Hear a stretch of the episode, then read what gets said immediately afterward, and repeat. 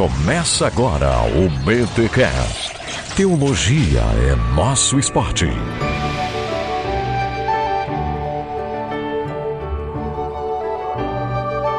Muito bem, muito bem, muito bem. Começa mais um BT Cash, de número 302. Eu sou Rodrigo Bibo e eu gostava de voices.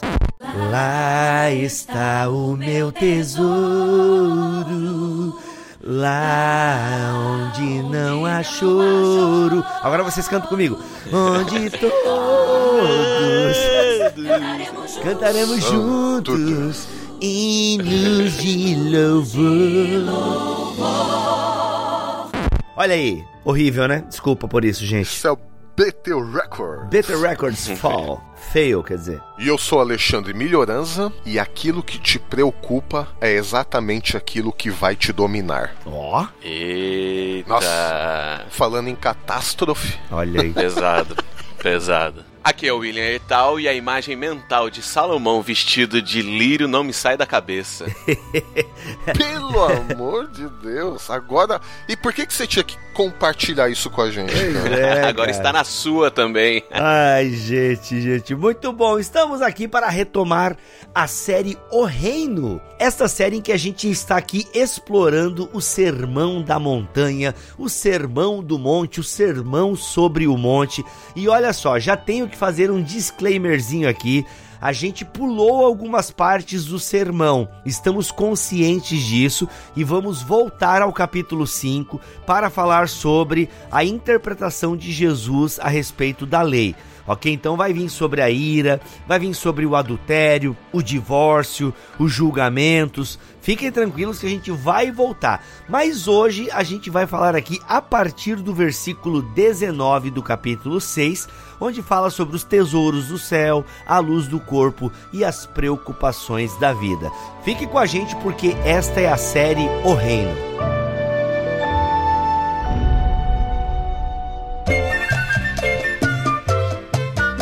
Recados paroquiais dessa semana, nós temos que avisar o seguinte: as vagas para o BT Day acabaram, 220 vagas esgotadas. Então você comprou, não falte, porque vai ser um dia muito legal, muito bacana. Mas olha só, você pode ter um gostinho do BT Day no dia 2 de agosto, porque eu e o André estaremos na Teológica de Campinas, ok? Na rua Eduardo Lane 270, Jardim Guanabara. Lá em Campinas é a faculdade onde o Cacau dá aula lá também. Então olha só, pessoal, às 20 horas, eu e o André Daniel Heineken vamos estar lá falando sobre os outros e o livro vai ser vendido também com preço promocional. Os outros em Campinas, dia 2 de agosto, uma sexta-feira, às 20 horas, na Teológica de Campinas. Mais informações aqui na descrição deste BT Cash, beleza? E galera, outro recado que eu quero dar é o seguinte: ah, o Bibotal que está no ar aí há oito anos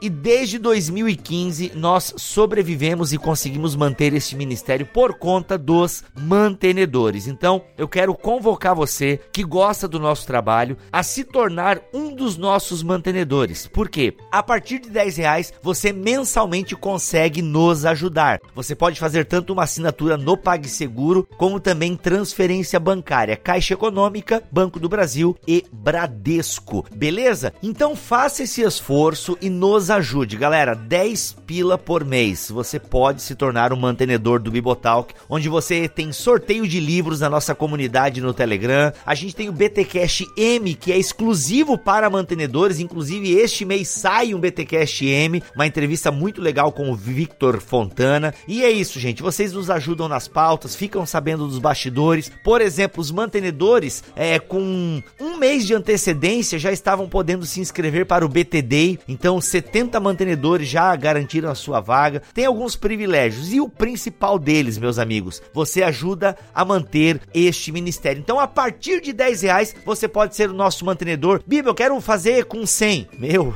seja bem-vindo, querido, querida. Quer ser mais de 100? Pode também, tá bom? A única coisa que a gente pede é o seguinte, galera: não deixe de tirar dízimos e ofertas da sua igreja local para ofertar no nosso ministério, beleza? Bibo, eu estou sem igre- igreja no momento. Alimento, fique à vontade. Então, se você tem se alimentado do que a gente tem produzido aqui, pode nos, né, nos ofertar, nos abençoar nesse sentido. Arrumou uma igreja local, destine o seu dízimo para a igreja local. E é importante que você arrume uma igreja local, que Deus lhe abençoe nessa busca. Eu sei que não é fácil, mas que Deus lhe abençoe nessa busca de uma igreja local. Mas enquanto você não está na igreja local, pode destinar aqui para nós sem problemas. E depois que você achar a igreja local, você pode diminuir a contribuição, mas é importante que você continue para nós termos mais fôlego, mais gás, porque assim, por falar em gás, aqui eu posso trabalhar tranquilamente sem me preocupar com o gás, né? Porque você está doando financeiramente, eu consigo sustentar a minha família, consigo manter o site no ar. A gente ainda ajuda alguns membros aqui da equipe de vez em quando, então é muito importante a sua colaboração. Não deixe, ah, mas tanta gente ajuda já. Galera, não pense assim. Quanto mais pessoas ajudarem, com certeza melhor. A gente consegue até melhorar os nossos serviços. A gente consegue, por exemplo, olha, se a gente ganha mais, vamos contratar um editor de vídeo para ter vídeos mais legais e a gente pensar mais o YouTube, mais podcasts, enfim. Então é muito importante, se você puder, torne-se um mantenedor do Bibotalk. Vamos para este papo que chega até você gratuitamente, bom conteúdo chegando até você, tá bom? Forte abraço e até!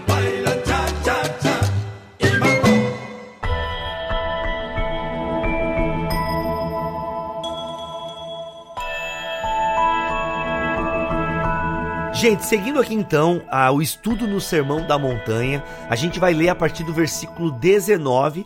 E a partir do versículo 19, eu poderia dizer que meio que a gente tem um mesmo tema em última análise, né? São, na verdade, todo o sermão do monte ele se conversa, ele, é, ele conversa entre si, mas a partir do versículo 19 aqui, por isso acho que a gente resolveu fazer é, do 19 já até o final né? Apesar de ter temas diferentes aqui, como a questão dos dois senhores e tal, mas está muito ligado. A gente consegue fazer aí uma sopa interpretativa e de aplicação dessas perícopes. A gente não vai ler o texto todo, mas para começar aí a nossa reflexão, para a gente começar a pensar sobre uh, esses ensinamentos, deixa eu dizer se eu já não disse antes é importante você voltar, né, à série O Reino desde o começo, para você pegar o fio da meada. Você que está começando agora a ouvir o BT Cash, talvez volte lá no site, vá na, na série O Reino e ouça os episódios dessa série para você pegar o fio vermelho aí da nossa linha de interpretação e construção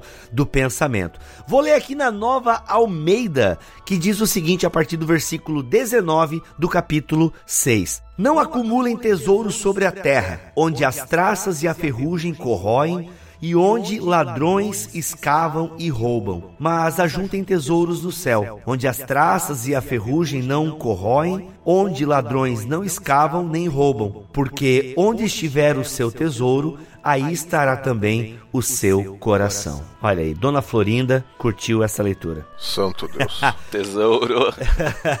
ai, ai. Gente, e aí? O que, que a gente pode começar a interpretar para a gente abrir aí a explanação desses, é, desses pensamentos e desses ensinamentos que são destinados aos discípulos de Jesus? Bom, a primeira coisa, Bibo e Will, é estar ciente que Jesus começa o Sermão da Montanha, isso foi falado no, nos episódios que trataram das bem-aventuranças. Jesus começa trabalhando o interior dos discípulos, Jesus começa trabalhando a transformação do caráter, mas no seguinte sentido: já que vocês são discípulos do reino, então vivam assim, porque a interpretação de vivam desta maneira para serem discípulos do reino não se aplica, o texto não dá subsídios para esse tipo de interpretação. Já que somos discípulos, nós temos que viver de acordo com esses princípios. E as bem-aventuranças, elas vão trabalhar justamente o que no nosso caráter foi transformado e o que deve ser continuamente transformado. Não é de uma de uma vez por todas,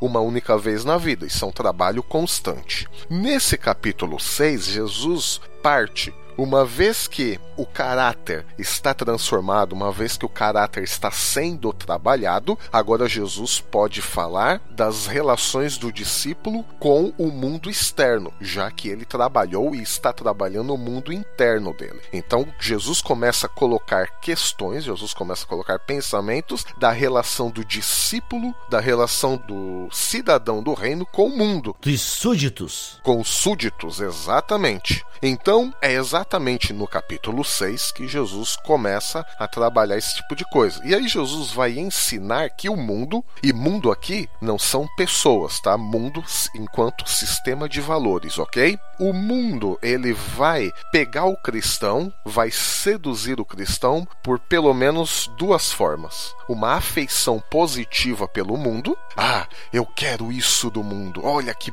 boas coisas o mundo tem para oferecer. E a segunda coisa é uma que é mais a atitude negativa, é a questão da ansiedade, das preocupações e das inquietudes a respeito do mundo. Meu Deus. Uh, então é como se fosse algo assim. Eu olho aquilo do mundo, olha que maravilha. E como eu vou ter aquilo? O que, que eu faço para ter aquilo? Ou uma vez que eu conseguir, caramba, como é que eu vou manter essa maravilha que o mundo me deu? O que, que eu vou fazer agora para manter todos os bens que eu consegui. Então, uh, nesse trecho, Jesus está trabalhando exatamente isso uh, no discípulo do reino. Ô Milho, isso que você está falando dá uma impressão de uma espécie de um processo contínuo, um círculo vicioso, em que você, ao mesmo tempo que você se sente atraído, você se joga nesse sistema mundano, mas ao mesmo tempo esse sistema mundano ele te tritura, ele te mói, e quanto mais você quer uma coisa, mais você sofre por aquela coisa e, e isso vai sendo nesse, se repetindo esse ciclo constantemente na nossa vida. Tudo é um processo, Will. Sabe que de processo o Will entende, né? Tudo é um processo. De processo Will eu tá entendo. cansado de processo em cima da mesa dele.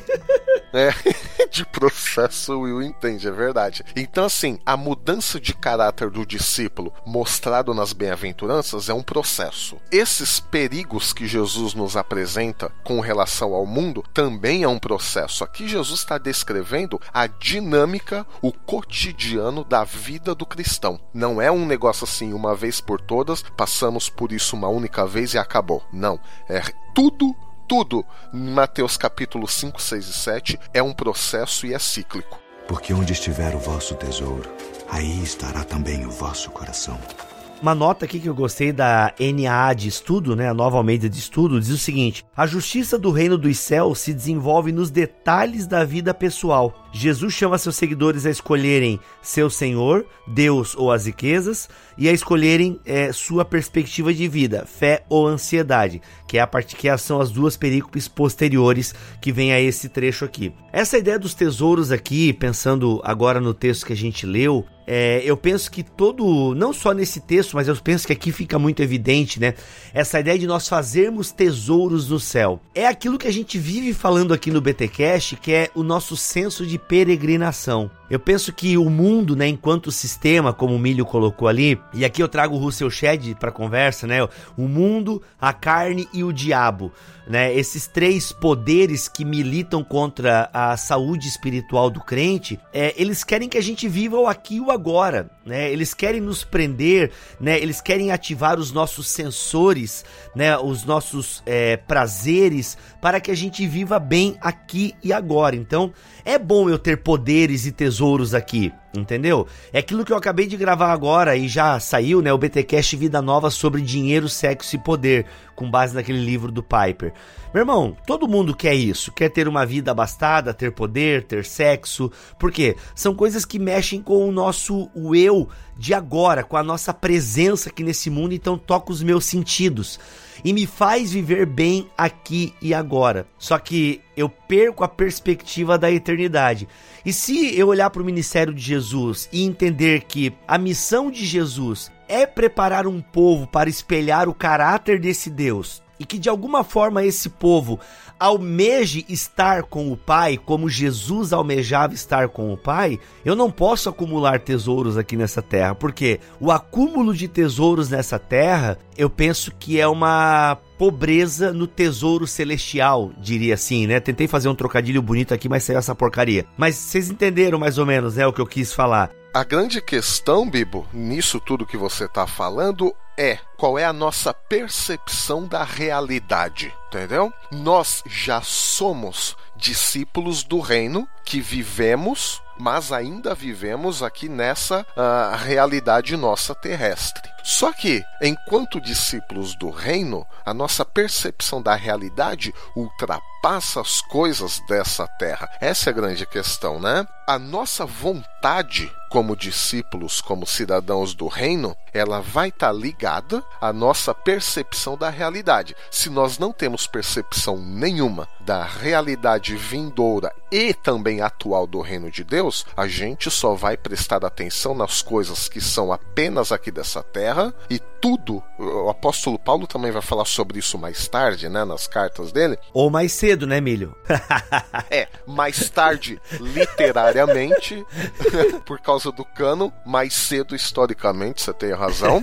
Tudo que a gente vê e tudo que a gente toca nessa terra, um dia vai se corromper, um dia vai estragar, um dia vai quebrar, um dia vai acabar. Então, se a nossa percepção da realidade como discípulos do reino, ela não está ligada 100% com o reino, a nossa vontade também não estará. E aí a nossa vontade, ela só vai estar ligada com as coisas dessa terra e as coisas dessa terra um dia vão acabar. É a nossa saúde, um dia a gente vai, vai ficar doente é o nosso trabalho, se a gente não perder o emprego, a gente vai se aposentar. É a nossa família, tá? A família, infelizmente, também acaba. O pai morre, né? a mãe morre, o vô e a avó se vão. Uh, enfim, é o nosso dinheiro, a nossa poupança, tá bom. Um dia o dinheiro acaba. É o nosso carro, ele vai quebrar. É a nossa casa, vem enchente e vai destruir. Percebe? Então, não tem nada nessa terra que a gente possa dizer: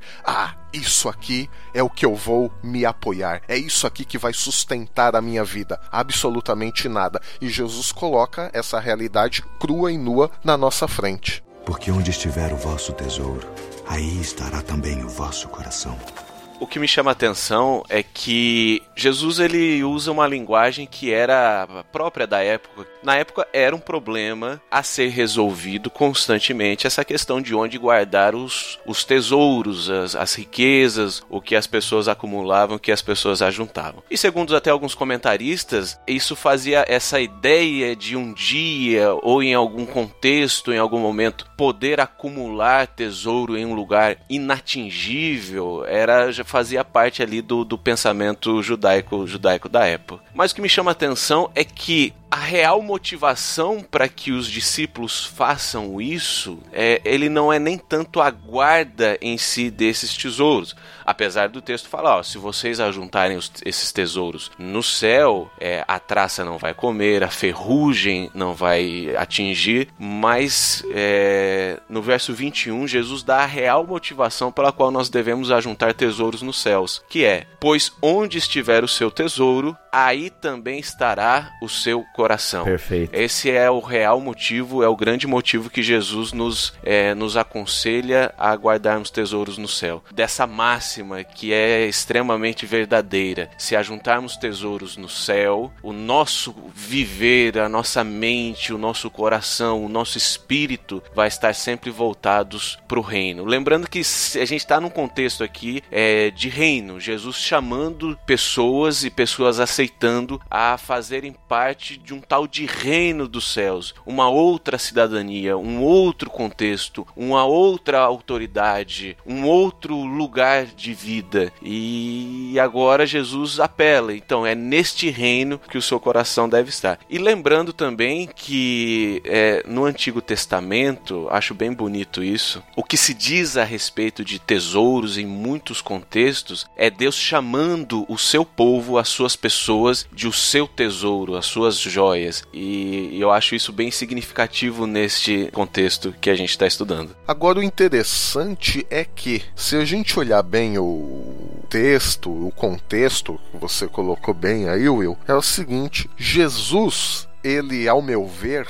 ele não parece se interessar muito pela questão do dinheiro propriamente dito, mas a nossa atitude atitude em relação ao dinheiro. Então é como se Jesus estivesse dizendo que aquilo que o homem possui não é o mais importante, seria a nossa atitude em relação àquilo que nós possuímos. É a gente que possui a coisa ou é a coisa que nos possui? Essa é a grande questão. Onde está a nossa satisfação? Tudo bem, eu posso ter 15 casas, 20 carros, conta recheada, mas se eu uso isso só como uma, uh, uma ferramenta ou eu abençoo outras pessoas, não me parece ser o grande problema. O grande problema é a minha satisfação de vida, a esperança da minha vida, os interesses da minha vida. Eles estão postos todos no que eu possuo? Ou Jesus quer trabalhar não o que eu possuo, não a coisa específica, mas Jesus, eu acho que nesse texto ele quer trabalhar a nossa relação pessoal,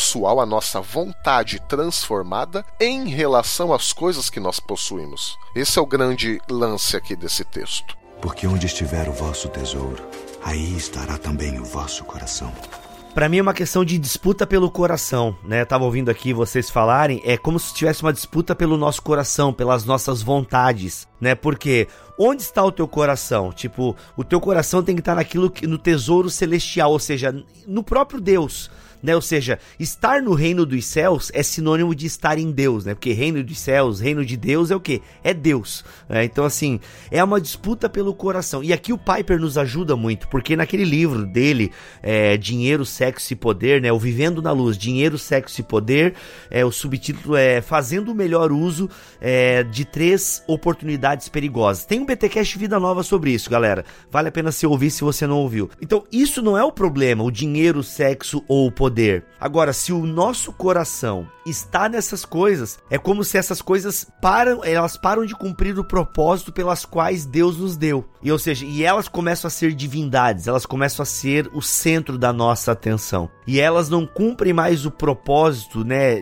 designado por Deus, mas começam a se tornar nossos ídolos. Então, no fundo aqui é uma questão do coração. E por isso que o Piper bate tanto nessa tecla, né? De nós estarmos satisfeitos no rei. Se nós estivermos satisfeitos no rei, aceitaremos o seu reino. E no seu reino, né, ter o seu coração, né? Porque o que seria, né, gente, juntar tesouros né, nos céus. O que seria, no contexto do Sermão do Monte, o que seriam a juntar tesouros no céu? Seriam as práticas de boas obras que agradam ao Criador. Poderia resumir dessa maneira? Eu acho que a gente tem que tomar um pouquinho de cuidado com esse texto, justamente nesse sentido, para não parecer que Jesus está falando aqui numa espécie de salvação pelas obras. E, e infelizmente, há, há, uma, uma teologia ou há dizeres nesse sentido, é de que, olha, você faça coisas boas aqui, se desprenda dos seus bens materiais aqui. E eu acho, é, eu acho que é nisso que a gente tem que tomar muito cuidado. Não, isso é só os adventistas que falam. Os evangélicos normais. não, não, não. Isso é só os adventistas. se desprenda dos seus bens materiais aqui, faça boas ações, porque quando você faz isso, você está investindo e, e, e, essa, essa coisa humana de, de você querer plantar agora para colher depois e tal, você está investindo no reino dos céus. E se você está se privando de certas certas coisas aqui agora, depois na eternidade você vai ter muito mais. Uhum. O que são alguns anos aqui comparado às delícias que você vai desfrutar na, na eternidade? Eu creio que não é disso que o texto está falando. Por isso essa observação, esse, esse, esse, final muito bom de Jesus dizendo, porque onde está o teu tesouro, é, é, é ali que estará o seu coração. Não se trata de, de, de investimentos, mas se trata de um coração, de um coração entregue de um coração que reside no Senhor. É porque aquilo que o Milho já disse, ou alguém já disse, não sei, a eternidade já está aqui. Então a gente vive, a gente vive essa velha era, mas na perspectiva da nova era. Então a questão não é de trás para frente, né, como o Keller coloca. Eu não estou fazendo aqui investimentos. Meus irmãos, como é que anda a sua poupança no céu? Aleluia. Né? Não é isso, né? Não é questão de muito bem, Will, muito bem mesmo. Porque não é uma questão de trás para frente. Não, é de frente para trás. Por quê? Porque o, o, reino dos céus já veio, já garantiu o meu lugar lá. Porque como eu estou em Cristo, eu já estou no reino. Então, consequentemente, se eu obedecer a Cristo, é uma é mera consequência. Não é assim, tipo, faz aqui para garantir lá. Não, é porque já tá garantido lá, estou fazendo aqui. Mas é claro, tem a advertência, né? E essa advertência é também para os discípulos. Olha onde tu tá colocando o teu coração. Acho que tem essa calibragem, não como moeda de troca, sabe, Will? Tu tá entendendo, né? Mas eu acho que é exatamente isso que você falou. A advertência é onde você está colocando o seu coração. Porque onde está o teu tesouro é, é onde está o teu coração. Na realidade, o que parece que Jesus está dizendo pra gente é assim: eu não estou interessado nos teus tesouros, mas guardem os teus tesouros no reino, porque eu estou interessado no seu coração. Boa. As tuas ações sejam voltadas para o reino, porque eu estou interessada no teu coração. Aí a gente faz um link até de novo, né? Como o Bibo disse no começo do episódio, todo o Sermão da Montanha está interligado, né? E se a gente vê as bem-aventuranças, Jesus, antes de falar qualquer coisa que a gente vá fazer, ele fala primeiro daquilo que nós somos. E o pecado aqui neste trecho também não é alguma coisa que a gente vai fazer. Pecado é o que a gente é, né? O apóstolo Paulo também vai dizer que o pecado está encarnado, quer dizer, está na carne. Pecado não é que nós fazemos pecado, nós somos pecado, nós, nós somos pecadores, né? Essa é a grande questão. Ah, mas eu nunca fiz nada. Tá bom, filho, mas só o fato de você ter desejos impuros já mostra o seu pecado é aí que vem. Da onde vem e qual é a fonte dos seus desejos? E mais ainda, quais são os desejos que você tem? É, essa é a questão. Dependendo dos desejos que você tem, Jesus vai falar: filho, toma cuidado. Você já é transformado, você não tem que ter esse tipo de desejo. Seus desejos hoje são outros, que é o que o Bíblia estava falando aí da questão dinheiro, sexo e poder. Então é igual no Éden. O problema não estava no fruto da árvore proibida, do fruto do conhecimento do bem e do mal. Não era o fruto o problema. O problema foi o desejo do homem de ser como Deus. Ele foi lá e pegou o fruto. Então, ah, é o fruto é o pecado? Não. O pecado foi o desejo. Quer dizer, ah, o pecado foi o homem cometer a ação de comer o fruto? Não. O pecado foi o desejo no coração do homem de ser Deus. E justamente por ter este desejo, se a gente pode falar de um pecado original, né, se é que essa expressão pode ser validada, eu diria que é isso. É o desejo do coração do homem e a partir desse desejo ele vai fazer alguma coisa. Aí liga exatamente com o que o Will falou, a questão do, do, do no céu. O meu desejo ele vem da onde? De mim mesmo, de ter o poder a todo custo, sexo, poder, dinheiro e tudo mais, só para eu poder ter, ter, ter. Não. E o problema não é nem ter, porque a coisa em si não é o pecado, não é um problema, é o meu desejo. Essa é a questão.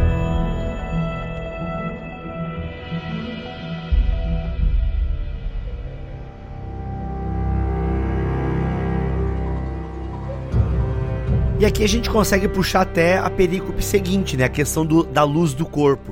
Os olhos são a lâmpada do corpo, se os seus olhos forem bons, todo o seu corpo será cheio de luz. Se, porém, os seus olhos forem maus, todo o seu corpo estará em trevas. Portanto, se a luz que existe em você são trevas, que grandes trevas serão.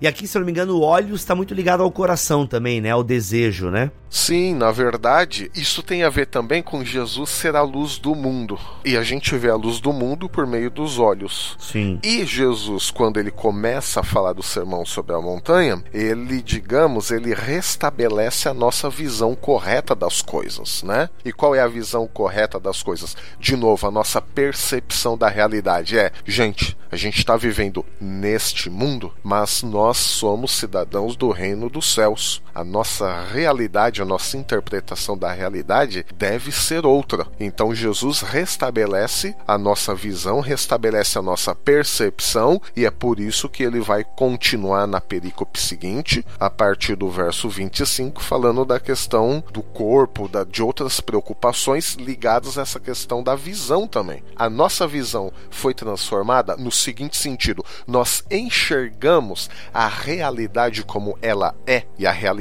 como ela é ultrapassa as coisas que nós vemos. Porque somos cidadãos dos céus. É, inclusive o versículo 23, ele realmente é, não é um versículo tão fácil de se interpretar assim. A gente até conversava aqui off-topic, né? Se porém os seus olhos forem maus, todo o seu corpo estará em trevas. Ou seja, é, o olhos maus aqui é como tu falaste ali, né, Emílio? Como eu li ali também, a questão da compreensão de mundo, né? Daria para fazer essa, essa leitura, assim, essa ideia dos olhos, do teu coração. Se o teu coração, né, ou seja, os teus intentos, a tua maneira de viver foi mal, todo o teu corpo vai estar nas trevas, né? Porque você não está na luz, né? E Jesus, né? Aquilo que Jesus fala, vocês são a luz do mundo, aquela coisa toda. Então essa diferença entre trevas e luz está presente aqui. E aí vem o seguinte: portanto, se a luz que existe em você são trevas, que grandes trevas serão. Então, Jesus ele recoloca, ele centraliza, ele põe nos eixos de novo a questão do verdadeiro discípulo do reino. A questão de novo, né? A gente vai repetir isso a exaustão, mas a verdade é essa mesmo. Jesus nos dá a verdadeira percepção da verdadeira realidade. É igual andar numa casa escura, né? Você anda no, no escuro, você sai tropeçando em um monte de coisa. Mas isso não significa que você saiu da sua casa casa, né? Você continua na sua casa, mas é o ideal você andar tropeçando aí pelas paredes, nas cadeiras e tudo mais. Não, você só vai se fazer mal, você só vai se machucar, você vai ficando, você vai só andar se machucando na sua própria casa. É o que Jesus fala, seria a questão da vontade. Os olhos também, uh, no Antigo Testamento, ele representa a vontade do ser humano. Por exemplo, a expressão hebraica para isso é alguém que segue o que está diante dos seus olhos. Quer dizer, dizer, é alguém guiado exclusivamente pela sua vontade. Pela visão e não pela fé. É a visão, isso. Ele nem pensa mais é, é alguém que está tão com a mente tão cauterizada que ele não pensa mais. A, a, o pensamento dele não existe, ele só é orientado pela vontade dele. Ele vê alguma coisa, ele deseja. E aí, para desejar isso, ele sai passando por cima de todo mundo. Ele causa mal nele mesmo e causa mal nas pessoas, porque ele não vai ver, questão das trevas. Mas o discípulo de Jesus, ele ainda vive no mundo, vai ter aquela tensão entre uh, o cidadão do reino e o cidadão cidadão da terra, como Paulo até expressou muito bem também.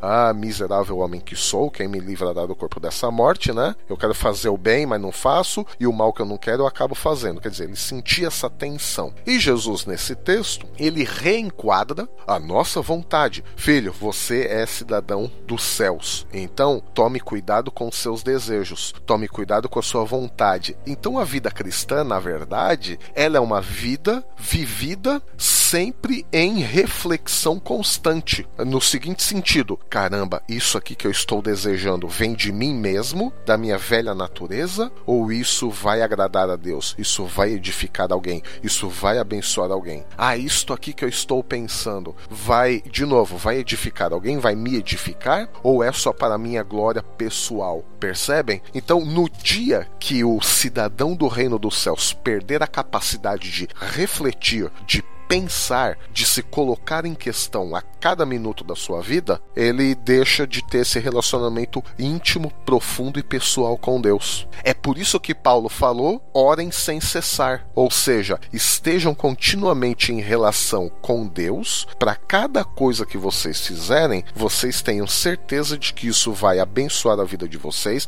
abençoar outras vidas e glorificar a Deus. E, e aquilo que você estiver fazendo não será para a sua glória pessoal porque no dia que isso acontecer, você toma o lugar de Deus, tomando o lugar de Deus, você se faz o seu próprio Deus, porque não pode existir dois deuses, como não pode existir dois senhores, e essa é a idolatria. Você esquece Deus para se concentrar única e exclusivamente em você mesmo. Porque onde estiver o vosso tesouro, aí estará também o vosso coração. Aqui até eu tentei, tava tentando fazer uma aplicação aqui, não sei se eu vou ser feliz, mas eu tava pensando aqui. Os olhos são a lâmpada do corpo, ou seja, todos têm, têm olhos, né? Ou seja, todos têm desejos, todos têm vontades. E tem pessoas que olham para os seus desejos ou, né, têm as suas vontades e acham que essas vontades são luz, ou seja, elas refletem até o mundo, né, o zeitgeist, o espírito da época. Tentando fazer até aqui um trocadilho com o iluminismo, né? Ou seja, eles acreditam que a luz dos olhos deles é a verdadeira luz, a razão. Aquilo que verdadeiramente ilumina o ser humano. E aqui eu não sei, parece que eu vejo Jesus contrapondo também essa ideia. Cara, se tu acha que é iluminado por conta dos teus desejos e das escolhas que tu faz, né, guardando mais tesouro aqui nessa terra do que realmente tendo um coração de um súdito do rei, meu irmão, se a luz que existe em você são trevas, porque elas são trevas e você não está se dando não tá se dando conta, que grandes trevas. Errou feio, errou rude. Justamente. Ou seja, quão grande é essa escuridão? Em outras palavras, aquelas pessoas que acham que estão na luz, que são iluminadas, mas por não terem conhecimento da palavra e do reino, por não serem é, súditas desse reino, elas não se dão conta que elas estão nas mais densas trevas. Eu penso que, não sei, eu, eu, eu olho para esse texto e eu vejo um pouco disso também. Ou seja, a, a, as pessoas que se auto-enganam. Elas acham que estão na luz, elas acham que estão desejando a luz, porque elas estão seguindo o espírito deste mundo, entendeu? Então elas acham que estão fazendo a coisa certa, mas no fundo elas estão em profundas trevas. E o que é complicado, porque elas acham que estão na luz, né? Não sei, olho para esse versículo 23 aqui e eu consigo, sei lá, esse portanto que parece que quebra a minha interpretação, né? Portanto, se a luz que existe em você são trevas, que grandes trevas serão. Não, mas é isso mesmo, eu concordo em gênero, número e grau. Inclusive, eu sempre digo aqui na igreja o seguinte, né? Todo mundo peca. O cristão peca, o não cristão peca, certo? Sim. Ah, então qual é a vantagem se todo mundo peca e continua pecando? O grande, pro, o grande diferença aí entre um e outro é que o não cristão vai estar sempre tranquilo. Porque quando ele pecar, ele não vai ter esse, esse pensamento de puxa vida, o que eu fiz uh, foi errado, e ainda mais, não é nem o que eu fiz. Meu Deus, este desejo que eu estou tendo é para me glorificar, é para mim mesmo, é para abençoar outros e glorificar a Deus. O não cristão não, não vai se fazer esse tipo de questão. Agora, o cristão, sim, ele sempre vai se colocar em questão, ele sempre vai se questionar, dizendo: puxa vida, eu tive esse desejo. Isso vem de mim mesmo, para mim, para minha satisfação única e exclusivamente pessoal ou isso vai abençoar outra pessoa? Isso vai glorificar a Deus? Né? O cristão é um cara que está sempre é, vivendo sob tensão é, nesse sentido. Meu Deus, esses maus desejos ou, ou esses desejos, não vamos nem colocar mal, hein? Esse desejo vem de onde? É para mim ou está voltado para Deus e para o próximo? Porque onde estiver o vosso tesouro, aí estará também o vosso coração. E no verso 24 temos que ninguém pode servir a dois senhores, pois odiará um e amará o outro, ou se dedicará a um e desprezará o outro. Vocês não podem servir a Deus e ao dinheiro, talvez na sua versão diga a mamon. Essa advertência, ela não é para o discípulo no seguinte sentido: é, olha, você tem que tomar cuidado para que você não deixe de seguir a, a, a Jesus e vá para o outro lado da vida, servir a mamon, servir ao dinheiro. Esse texto ele para mim, ele fala contra a parcialidade da vida cristã, essa dicotomia que a gente faz da vida cristã. É, não, hoje é dia de é dia de culto, é dia de ir na igreja. Esse dinheiro aqui, estão somente esse aqui do meu dízimo, da minha oferta. Esse aqui é do Senhor, esse aqui é meu, esse aqui eu faço o que eu quiser. Esse tempo de oração aqui é do Senhor, esse tempo de culto aqui é do Senhor. Este aqui é meu e eu faço o que eu quiser. É, me parece que esse texto vai contra essa, essa dicotomia e vai a favor de uma totalidade, de uma inteireza da vida cristã. Não se pode ao mesmo tempo servir a dois senhores, não se pode ao mesmo tempo estar com o pé em dois barcos. É, escolha um, e eu acho que é mais ou menos isso que esse texto vem falando pra gente. A totalidade da vida cristã. É, isso está muito ligado, Will, com tudo que nós estamos falando aqui nessa perícope, né? Porque servir a mamon, né, ou ao dinheiro ou às riquezas, é justamente acumular tesouros nessa terra. É você gastar a sua vida para se sentir bem aqui e agora. Até tem uma parábola que eu não sei se a gente já falou aqui, mas é do cara que aumenta os seus celeiros, né? Ele aumenta os seus celeiros para guardar as suas riquezas. E nem momento ele pensa em compartilhar. Não, ele quer aumentar o celeiro dele. Seu doido, hoje pedirão a tua alma, né? Bem essa ideia aí que Jesus está volta e meia falando. Por quê? Ter as riquezas, gente, vamos ser honestos aqui, gente. Vamos lá, vamos ser honestos aqui. Ter dinheiro vamos. é bom ter dinheiro, por Muito. exemplo assim, Milho, não sei se eu posso expor aqui, Milho, se eu não puder, você diz que não, daí a gente volta, ok? Mas você passou por dificuldades aí quando foi pra França, né? A galera fala, ah, Milho agora tá na França, tá na Europa. Mal sabe as dificuldades e apertos que você passou no começo aí. Oh, é? é. Então, a ausência de dinheiro, meu irmão, causa uma certa preocupação na gente. Afinal, os boletos não são misericordiosos. né? A sua energia elétrica, enfim, o seu abastecimento de gás, luz, eles não tão, não querem saber se você é crente ou não, se você é honesto ou desonesto. Não, eles querem que você pague. Então, quando você tem uma reserva financeira, isso traz uma, uma tranquilidade. Poxa, eu paguei as minhas, as minhas contas, eu pago as minhas contas. Então, assim, é, é claro que a gente está falando de necessidades básicas e imediatas. Agora, a pessoa que é amante da riqueza, a pessoa que serve a esse Deus, o Deus do dinheiro, ou o dinheiro transformado em Deus, para ser mais exato, né? porque o dinheiro não é uma divindade, né? Não é tipo American Gods aqui do New Game agora, não. O dinheiro em si não é uma divindade, né? O dinheiro, ele é algo que o ser humano criou para subsistência e para vida em comunidade, mas que o amor ao dinheiro é a raiz de todos os males, como Paulo vai dizer. Então, se o cara serve a esse senhor, meu irmão, ele vai querer obedecer a esse senhor. E esse senhor, na verdade, é o eu dele pecaminoso, influenciado pelo espírito deste mundo, que faz com que ele tenha cada vez mais riquezas. É o que eu falo desses políticos aí, cara. Os caras caras roubam tanto dinheiro que eles não conseguem gastar nessa vida. Mas por quê? Porque eles estão obedecendo ao Senhor das riquezas, da segurança, ou seja. É o mesmo princípio do pecado em Gênesis 3. O problema não foi o fruto, uhum, é o desejo. Foi o desejo de ser Deus. E para ser Deus, ter todo o poder, controlar tudo, era necessário comer do fruto para ter conhecimento. Quer dizer, Jesus só retoma essa narrativa de Gênesis para explicar que o problema não são as coisas em si, mas exatamente a nossa vontade que está corrompida. E por que está corrompida? São as ações que fazemos?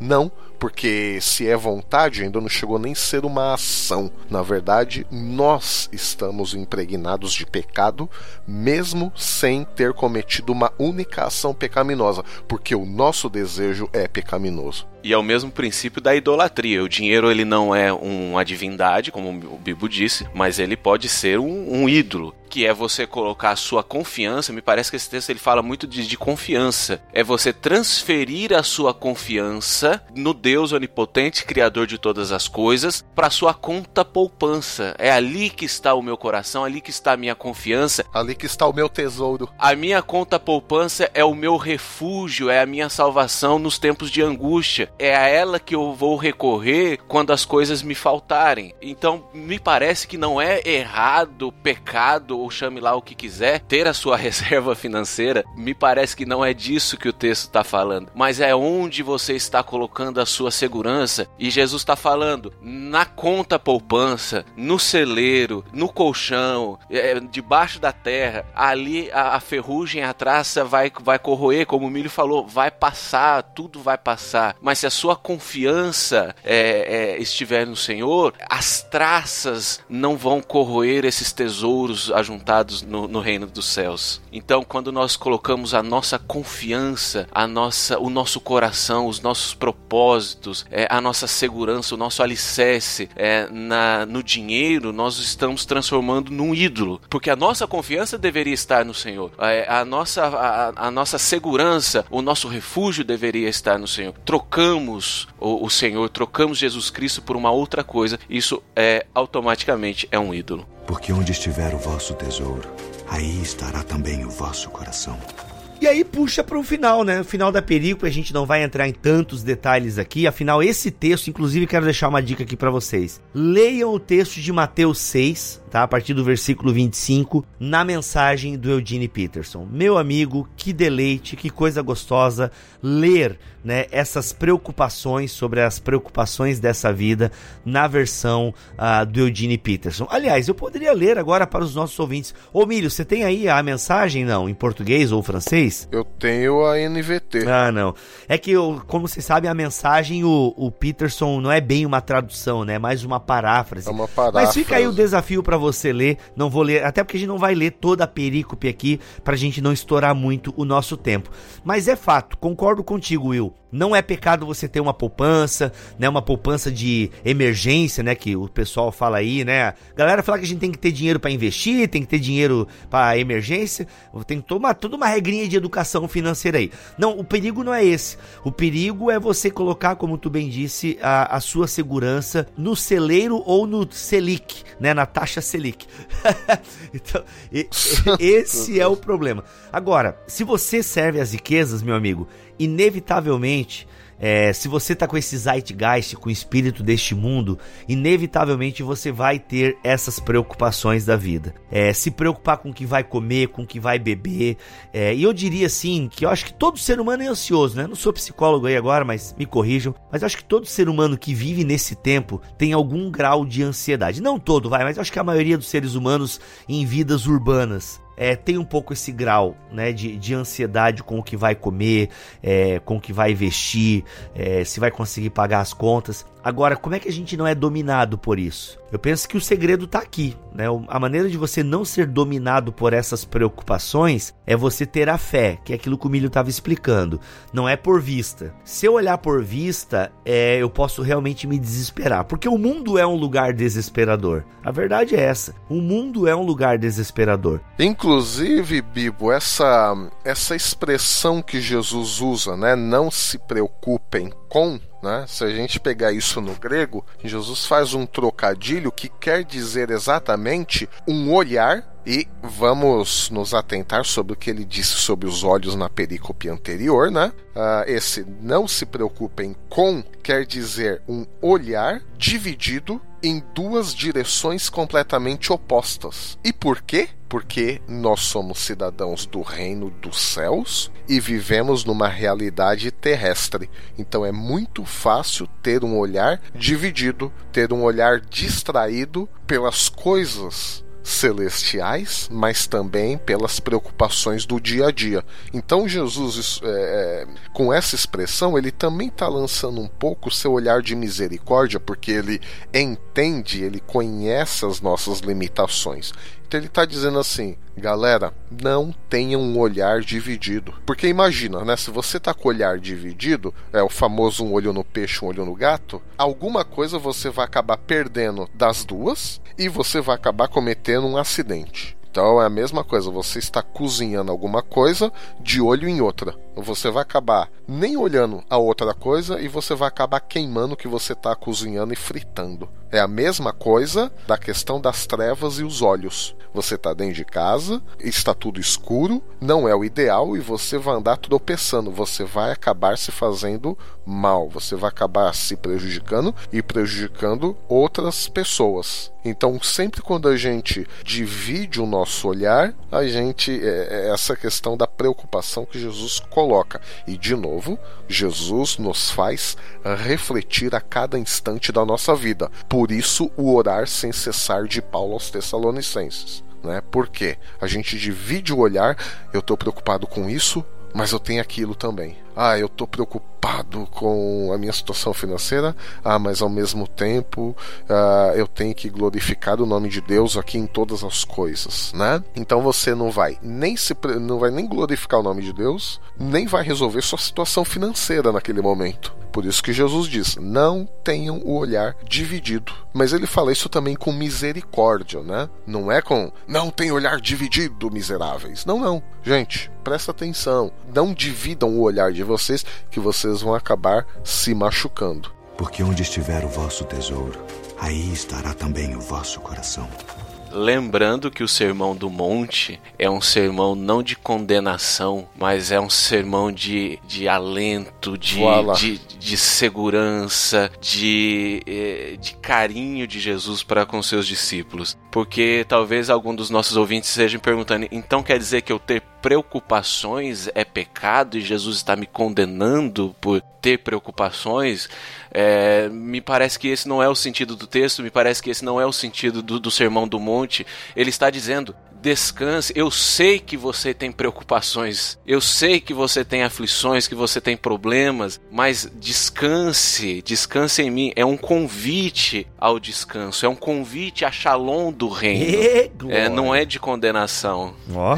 Por isso que ele dá o exemplo dos passarinhos. Então, assim, os passarinhos, beleza eles passam o dia inteiro tranquilo em cima de uma árvore esperando que Deus venha e dá a comida na boquinha deles? Claro que não, né? Eles vão do mesmo jeito, né? Voar para buscar a comida deles. Então eles também vivem de maneira ativa. Só que eles não ficam, imagino eu. Eu nunca vi um passarinho e agora que eu tô vendo alguns aqui da minha janela, nas árvores aqui de um jardim, eu não tô vendo nenhum deles coçando a cabeça, dizendo: "Ih, rapaz, será que a gente vai ter comida amanhã?" Aí o outro olha assim para ele e fala: Olha, rapaz, amanhã eu não sei. Basta cada dia o seu mal. o importante é que para hoje tenha comida e Deus nos deu. Vamos lá pegar? Vamos. Então notem que o cuidado de Deus não diminui em nada a nossa responsabilidade pessoal.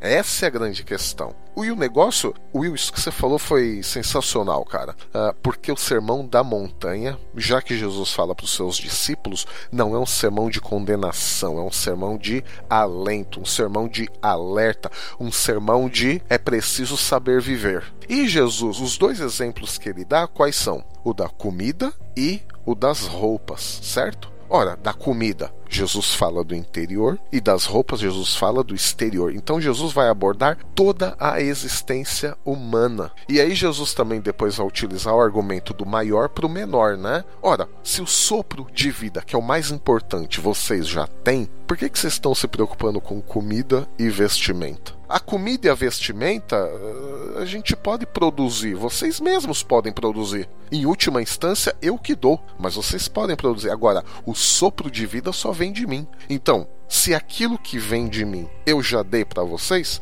quanto mais comida e roupa, né? Por que, que vocês estão aí tão preocupados com essas coisas? Então, de novo, o fato desse cuidado de Deus não significa que nós não temos nenhuma responsabilidade, afinal, os passarinhos vão buscar a comida deles. Mas a realidade é essa: qual é a nossa percepção da realidade. Porque se nós falharmos nisso, o que, que eu vou vestir, o que, que eu vou comer, na verdade é o seguinte: eu me torno o meu próprio provedor. Ora, eu me tornando meu próprio provedor, eu me torno meu próprio Deus, porque eu só vou confiar em mim para prover as minhas necessidades. E as minhas necessidades são tão importantes que eu, percebem, que eu não posso não ser satisfeito nas minhas necessidades. Então eu preciso me manter. Cadê Deus nessa história? Percebe? Idolatria. E o pecado é justamente isso: é o homem Deus de si mesmo. Exatamente. Olha aí, muito bom.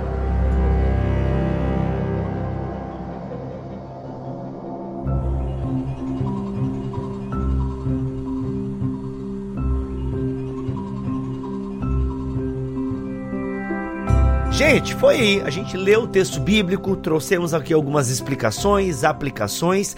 Esta é a série O Reino, onde a gente está olhando para o Sermão da Montanha, que acreditamos ser aí uma cartilha. A cartilha não é bem a palavra, vai mas dicas, né, formas, a Torá, né, o how to. É, a Torá do povo de Jesus, né, do povo da comunidade de Jesus. Então foi muito legal tudo que a gente fez e falou aqui. Pessoal, alguma dica aí pra galera ler? Milho, você gosta e sempre indica Martin Lloyd Jones, é isso? É, então, essa é até interessante porque aqui na igreja nós passamos dois anos e meio estudando o Sermão do Monte, quase que versículo a versículo, né? E o livro no, no qual nós nos baseamos foi justamente aquela trolha do Martin Lloyd Jones. E eu recomendo fortemente. Tudo bem, ele é um pouco prolixo ali naquele livro, porque na verdade não foi um livro que ele sentou e escreveu, né? Na verdade, é uma série série de sermões, alguém anotou esses sermões e depois compilou-se um livro. Uh, então, assim, você vai ver, se você comprar esse livro, lendo, você vai achar que alguns argumentos são circulares, né? mas imagina que é o Martin Lloyd Jones falando e não escrevendo, ok? Mas tirando isso, o livro é sensacional, é espetacular e, e é realmente um estudo quase que verso por verso do Sermão sobre a Montanha. Eu quero indicar o Fim da Ansiedade de Max Lucado, da Thomas Nelson Brasil. Cara, Gostei. Gosto de ler Lucado, de vez em quando é bom dar uma folheada no que o Lucado escreve. Gosto das aplicações que ele faz do texto bíblico. E esse O Fim da Ansiedade eu gostei, cara. Gostei mesmo. Achei bacana. É, gostei de ler o livro. Acho que ele, ele, ele é legal. Enfim, fica a dica aí para uma leitura mais devocional é, mais tranquila, mas muito desafiadora e gostosa de ler. O Fim da Ansiedade, de Max Lucado. Eu queria indicar Bom dia, Espírito Santo. Não, mentira. é... ai, já, ai, basta, ai. já basta é... o Bibi indicando o Max Lucado, eu, eu fiquei quieto. Aí você, bom dia, não dá para comparar, mano. O Lucado é melhor que Benny por favor, gente. Ah, não, Poxa. claro. Mas eu digo, o Lucado cá entre nós é meio água com açúcar, né? Ele é, cara. Não, e, Mac, pode deixar isso no episódio, inclusive. Pode deixar tudo no episódio aí. Né? Quem nos acompanha. Você tá louco? Não, não. Quem nos acompanha sabe que a gente não curte o Benin. Mas o Max Lucado, cara, pô, eu gosto dele, ele tem uma boas aplicações. Ah, mano. Ah, ele vai errar? Claro que ele vai errar, mas Zenith Wright erra, cara. Por que, que o Lucado não pode errar? Sim, claro. Não, você tá certo. A implicância é minha mesmo. É, sim, sim. Eu queria reforçar a indicação do Bíblia de você ler esse texto na Bíblia Mensagem, sempre lembrando que a Bíblia Mensagem não se propõe a ser uma Bíblia de, de estudo, porque ela já vem com uma, uma carga interpretativa do Eugene Peterson, mas é, é, é muito válida a forma poética, para mim quase que poética, como ele coloca esse texto ali. É isso então, gente. Eu sou o Rodrigo Bibo, vou ficando por aqui e teologia é o nosso esporte. Aqui é o William Ertal e no fim das contas, na realidade, o que Jesus quer é o seu coração. Olha aí, Aê, muito bom. Foi Max Lucado essa daí. Foi, viu? total Max Lucado. Foi Max Lucado. E eu sou Alexandre Melhoranza e não se preocupem com o amanhã, gente, porque o amanhã vai trazer as suas próprias inquietações, frustrações e preocupações, e para hoje basta os problemas deste dia. Vivam o hoje na presença de Deus. Amém. Amém. Este podcast foi editado por Mac Bibotalk Produções.